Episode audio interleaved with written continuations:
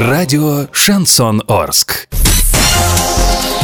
Студии с новостями Олеся Колпакова. Здравствуйте. Спонсор выпуска такси ТТ 25 25 25. Минимальная стоимость проезда от 30 рублей. Подача машины за 5 минут. Картина дня за 30 секунд. Бюджет Оренбургской области на 2017 год исполнен с минимальным дефицитом. Составлен рейтинг главных русских кумиров 20 века. ФАС обяжет аптеки предлагать клиентам самые дешевые лекарства.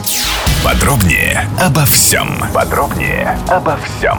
Власти Оренбургской области сделали бюджет на 2017 год почти бездефицитным, хотя изначально предполагалось, что он будет равен почти 2 миллиардам рублей. На заседании законодательного собрания в декабре 2017 года депутаты приняли бюджет с дефицитом в 1 миллиард, однако по итогам года он составил менее 60 миллионов рублей.